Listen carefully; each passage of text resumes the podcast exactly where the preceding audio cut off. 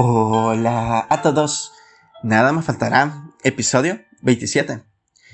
Basado en el Salmo 34, que en su verso 1 nos dice, Bendeciré al Señor en todo tiempo, mis labios siempre lo alabarán.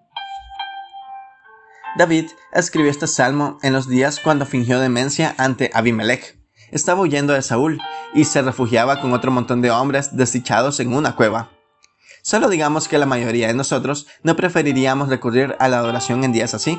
Sin embargo, David seguía cantando, practicando lo que aprendió a hacer desde que era un simple pastorcito. El comienzo de este salmo con las siguientes palabras. Y dijo, bendeciré al Señor en todo tiempo, mis labios siempre lo alabarán. Salmo 34.1. Esa línea de apertura aparentemente simple delata una visión clara. David está en la posición correcta como criatura y siervo. Dios, por su lado, es su Señor y dueño, digno de ser adorado por quien es, la roca eterna e inconmovible. Es solo, en el, solo acto de reconocer nuestra situación delante de Dios hay una ganancia tremenda, porque significa que, en medio de circunstancias tan complicadas e indeseables, podemos descansar en la integridad y perfección de nuestro Padre. David continúa declarando que su alma se gloría o jacta en Dios, y por lo mismo puede admitir sus temores, que seguramente son muchos en ese momento. David, en esta situación, me recuerda a otro gran hombre de Dios, Pablo, quien escribió en la carta a los Gálatas, en cuanto a mí, jamás se me ocurra jactarme de otra cosa sino de la cruz de nuestro Señor Jesucristo, en Gálatas 6:14. Si nos detenemos a examinar a las personas más fructíferas en el reino, este es un común denominador, reconocer su debilidad y dejar ver la fuerza de Dios, nosotros podremos sentirnos como sea y estar rodeados de lo que sea, pero siempre podremos gloriarnos en quien es Dios. Y quizás esta sea la manera más poderosa de abrir paso para testificar al mundo que nos ve.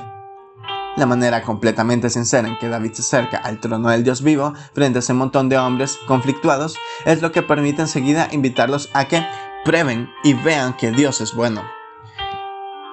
Y decirles que refugiarse en Él es una dicha. Solemos pensar que los afligidos que nos acompañan en nuestra propia cueva necesitan nuestra habilidad, fuerza y buen humor que ignora las circunstancias para poder infundirles ánimo y confianza.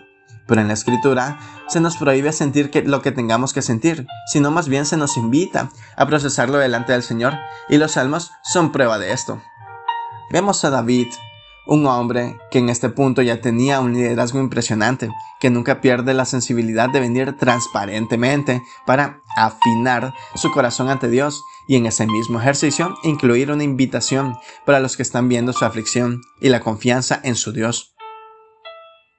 Quizás nuestro mayor aporte en días de oscuridad sea nuestro clamor sincero y nuestra vulnerabilidad confesada mientras, mientras adoramos al poderoso Israel.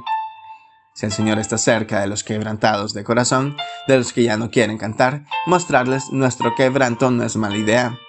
Si salva a los de espíritu abatido, confesarlo es un buen paso. Muchas gracias por escuchar.